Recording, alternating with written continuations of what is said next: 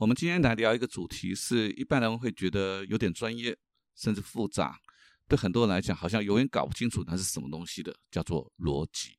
不过呢，听完这今天这一段啊，我相信你会对逻辑有一个豁然开朗的感觉。欢迎你来到八站闲谈，我是林家泰。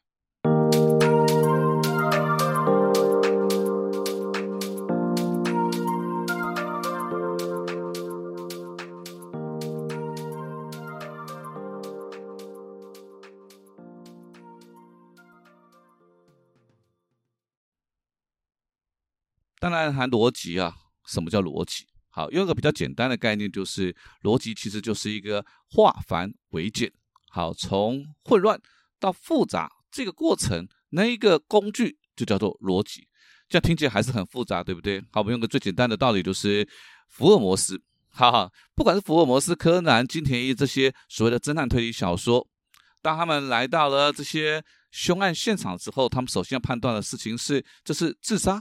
还是他杀，然后依据现场的市政，还有收集到的物证、证人，然后开始抽丝剥茧，慢慢的去找到杀人犯。那个不就是一个逻辑推演的过程吗？好，甚至我们在看病，好，医生如何来判断我们是生什么病？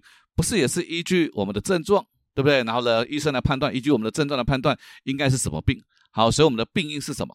基本上来讲，大概就是因关联性加因果关系组合起来的东西。好，但是谈到逻辑啊，首先要谈几个大家被误导，好，觉得好像逻辑是这么用的东西。第一个，逻辑跟说服力啊，当然我在前面讲过哈，我不谈说服力，谈影响力哈。但是按照大家的说法哈，逻辑跟说服力当中是没有绝对的关系。好，因为推广逻辑的人总是说，啊，这个你越有逻辑。就越有说服力，这真的是搞不懂什么叫做沟通啊！我们讲个最简单的道理：选举的语言，所有选举的语言，绝大多数都是没有逻辑的，也就是他所主张的事情完全没有任何的因果关系、关联性，不是吗？对不对？好，而而现玩的东西叫做包装逻辑。好，包装逻辑，换句话说，如果你懂逻辑，哎，当对方包装逻辑，企图来。蒙混的时候，你会抓出来说：“你不要耍我，你在玩什么东西？”但是如果你不懂逻辑，那么你就会被人家的逻辑给骗了。好，打比方说，最常我们被逻辑给骗的几个东西。好，啊，每当有空难发生的时候呢，如果这个空难是有存活的人，那大家就开始讨论飞机如果发生空难的时候，坐在哪边存活率最高。哈哈，其实这个是完全都没有任何根据的，因为每一次空难发生的原因、坠毁的地方啊，飞机怎么掉下来，都会影响到结果。可是大家都会相信这个东西，而这个在逻辑里面就是一个非常有名的，叫做幸存幸存者偏误。什么叫幸存者偏误呢？其实在这次新冠肺炎的时候呢，就有这种很多很多这种传说。我想，也许你也在你的 line 上面曾经搜过啊，越南。啊，他们就讲说越南到目前为止啊，确诊人数只有多少啊？因为他们吃了什么什么什么，好哇，就哇到处传，就后来就被打脸了。越南的确诊率还是很高啊，疫情也是很严重啊。好，或者是哎长寿啊，长寿啊，为什么他们长寿？因为他们做了什么什么什么东西，所以你只要做了什么什么什么。事实上，像这种呃生病啦、长寿啦，或者是像刚刚讲的空难啊，他们牵涉的原因都很复杂，那绝对不是一个单一的原因就能够怎么样的啊，这个叫做。幸存者偏误，好，那或者我也曾经有一次哈，听到一个人在主张，他说为什么要结婚？现在离婚率这么高，对不对？结婚之后呢，又离婚的几率这么高，对，那既然如此，结婚没有意义。哎，听起来振振有词，挺有道理啊。那我在旁边听，我就觉得这根本就是瞎扯一通啊。我就直接跟他讲，如果按照你的逻辑嘛，对不对？人都会死，对不对？不管你怎么努力，都会死，那活着不就没有意义了吗？他当场就有点哇，脸色就拉不过去了啊，或者是你一定很常听到，你一定听过这句话，就是选择比努力还重要。诶，这句话很多很多人说啊，大家都讲的跟真的一样啊。那有一次我就有个命理师傅 啊，命理老师啊，就在台上演讲，讲了这句话，讲完之后啊，我就忍不住，实在是忍不住，于是我就过去跟他聊，我就说，老师啊，上次我上课的时候讲的这句话，就就被底下学生吐槽。啊，其实那个上课的伙伴退场，他跟我说，如果选择比努力还重要，那是不是我都不要上班，我去彩券行每天选择号码就好了？结果这个 命理师傅听完之后脸就很黑，就把我拉黑了，从此那就找不到他了啊。其实这句话他漏掉了一个假设的前提，这个假设的前提就是相同的努力，选择比努力重要，这是我认同。但如果把前面那句话没有啊，就是相同的努力没有，那选择比努力还重要这件事情，我觉得就是瞎掰。而这就是在逻辑谬误当中的传闻当证据，也就是这个社会有太多的人，甚至包括了讲师、演说家，大家都是把一些传闻啊，也没去查证，就把它当做是一种证据。那到底这中间是有没有过关联性？好，甚至很多的传闻都是啊乱掰啊，比如谁有名的，哎，之前马云啊，啊，现在郭郭台铭、郭董啊，就是比尔盖茨啊，这些他们就会套用，可是没有人去查到底有没有说过这句话。这是标准的传闻当证据，好，又或者是呢啊，只要看到几个小孩子行为失序，就会很多人讲啊，教育失败了，我就很奇怪了，教育失败，请问是所有的孩子都是这样子的行为吗？没有嘛，这是以偏概全。那第二个，难道我那个时代就没有行为偏差的人嘛？每个时代都有啊，所以怎么能够把这种感觉？当成证据，所以这里面又犯了两个逻辑谬误，一个叫做以偏概全，一个叫做感觉当证据。好，或者是很多人喜欢讲，哎呀，一代不如一代啦，人心不古啊。上次我也听到有人写人心不古，所以我跟他很，我就很很很很调皮的，我就跟他说，所以你活了三百年了，没有嘛？我们每个都是现代人而已嘛，我们怎么知道古时候人怎么样？何况古时候的人难道就没有天敌，就没有坏人吗？一样都有，一样都有。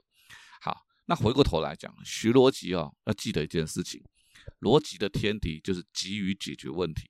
当你急于解决问题的时候，你的逻辑就会断线啊，就会断线。我们举三个例子，第一个就是台湾现在遇到很严重的国安问题，就是少子化。好，少子化，好，主管机关卫福部怎么解决少子化？就鼓励大家多生啊。呃，这是一个分子跟分母的概念啊，什么意思？就是分母。结婚的人数，还有结婚的年龄，然后才会有分子嘛，对不对？好，那现在的分母是越来越小啦。你看我们身边结婚的人越来越少，有没有发现？好，越来越少。好，那第二个，在台北市，因为我不知道别的县是怎么样。如果在台北市，一个女生二十九岁结婚，你当下的反应是什么？啊，你怎么那么早结婚？可是如果以生理时钟来讲，二十九岁一点都不早，也就是越晚婚。他可以生育的时间就越短。好，你看现在结婚的人数变少了，又晚婚了，这个分母的问题非常的严重啊！政府不去解决它，就一直鼓励分子，那分子哪里来？就造成了更多社会的问题。好，这是少子化。另外一个呢，也是困扰现在教育部的问题。就我在我那个时代，我是七十六年考大学的，那我是念我是考第一列组，我我记得很清楚，我们第一列组的考生有六万多人。录取率大概只有二十一到二十二，百分之二十一到二十二，这真的就是个窄门。于是呢，这些教改的人怎么办？既然大学是窄门，我们就把门打开，变成大门。于是广设大学。其实任何东西你一旦普及化了之后，就是水准开始降落。啊，水准掉下来之外呢，再加上刚刚提到的少子化，我现在你就看到很多的大专院校开始讨论破退场的问题，要解决一个问题，就创造了一个更大的问题，这个是没有逻辑。太急于解决问题了，啊，太解决问题了，好，那包括了破案，好，警察破案，好，比如说如果今天发生了一个舆论、媒体都很关注的大的案子，那警察一定有破案的压力，那因为有破案的压力，他可能就省去了过程中的逻辑推理，于是就抓错人。那这种其实我们也是会在偶尔会在新闻上面都会看到啊，所以如果你要训练自己逻辑思考的能力，第一个就是要耐心。不要急于解决问题，不要急于看到答案。就像是我们去看这种逻辑推理的这些刑案，我们的重点不是在于凶手是谁，我们享受的是那个过程当中，从蛛丝马迹去判断、去分析。哎，在那个反转的过程当中，哦，原来那个才是学习逻辑的乐趣。好啊，但是回过头来啊，对我们一般人来讲，学逻辑的好处有三个，啊，至少三个。第一个就是我们刚刚一直在讲，就是说你的思考清晰啊，而且速度会更快啊。你看到一件事情，别人还在抓破头，不知道什么东西的时候，你已经在这复杂的东西当中已经分析出来了，找到那个关联性了，对不对？哈，清晰还要快。那也因为你能够清晰还快，你就不容易被假的逻辑欺骗。所以下次人家用那种逻辑谬误的东西来框你的时候，你就可以直接跟他讲说：“还有，不要来这一套，你你讲的是什么东西？我知道。”好，那当然这是第二个嘛。那第三个就反过头来，你就知道怎么用包装逻辑的方式来影响别人。啊，因为我也我其实我也觉得我不喜欢用这样的方式哈，但是你就知道很多人他就喜欢，他就非得要把一些事情听起来是他的那个道理，他才相信啊，所以要懂得包装逻辑来影响对方。好，那我们今天谈逻辑哈，我们不谈那个学理上面的所谓的逻辑三律啊，什么同一律啦、矛盾律啦、排中律啦。哦，这谈完三个钟头，我想第一不见得能够听得很懂。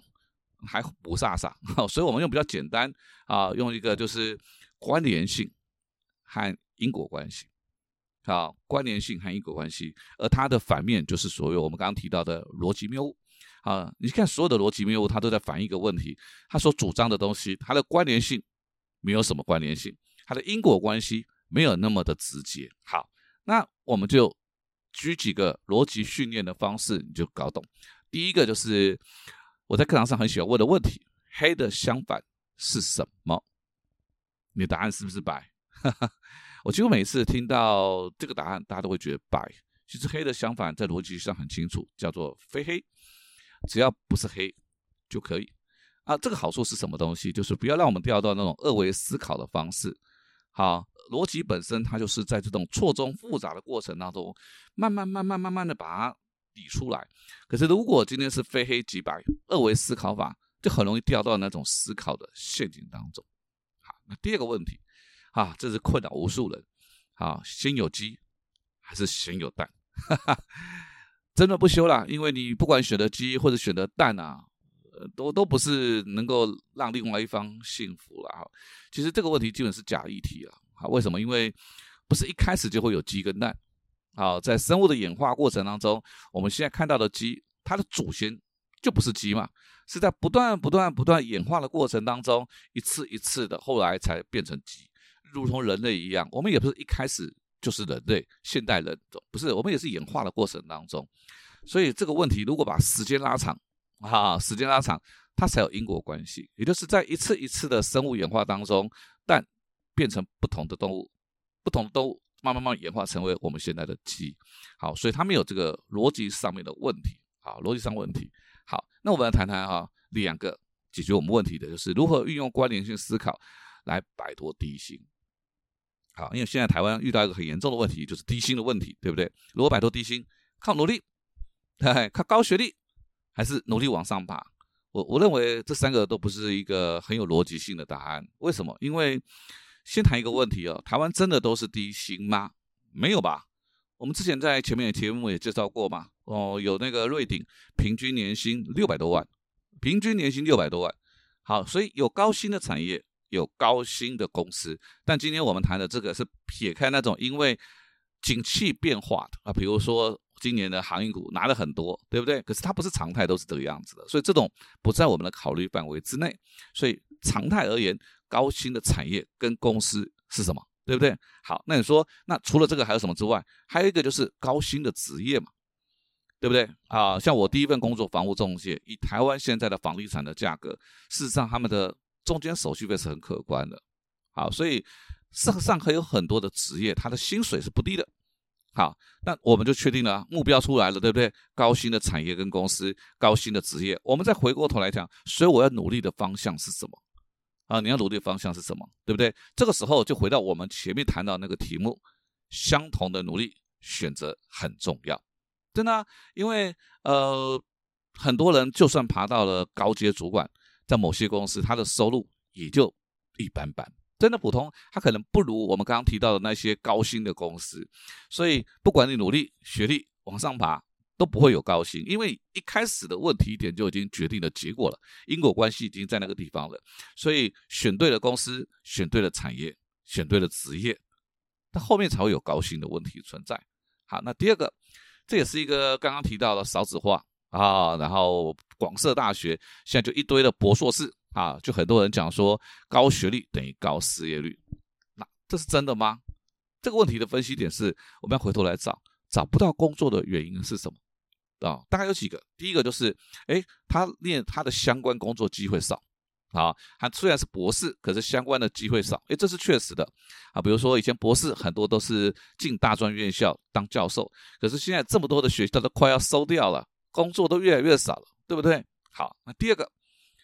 薪资条件不满意，其实这是很多人的问题点，都觉得啊，我我念到什么东西了，这个薪资条件我不满意。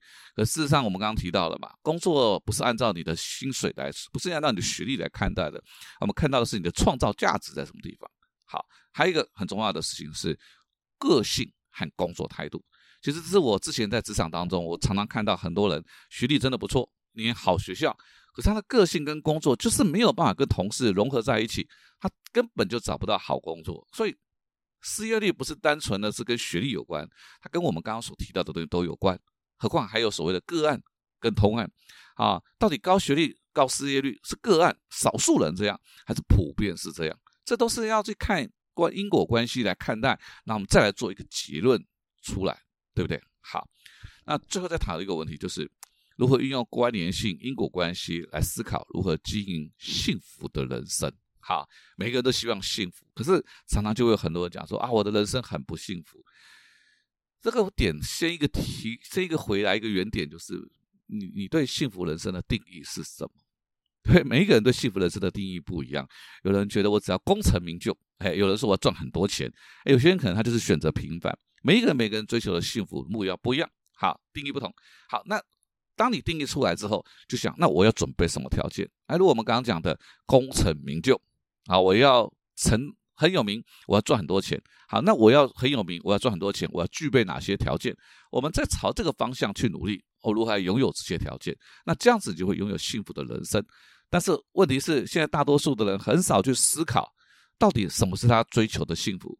好，于是他就跟大部分的一样，追求功成名就，然后功成名就得到之后，他说：“其实我不幸福，那是因为你根本不知道你真正在乎的是什么，目标都错了，结果怎么会是对的？”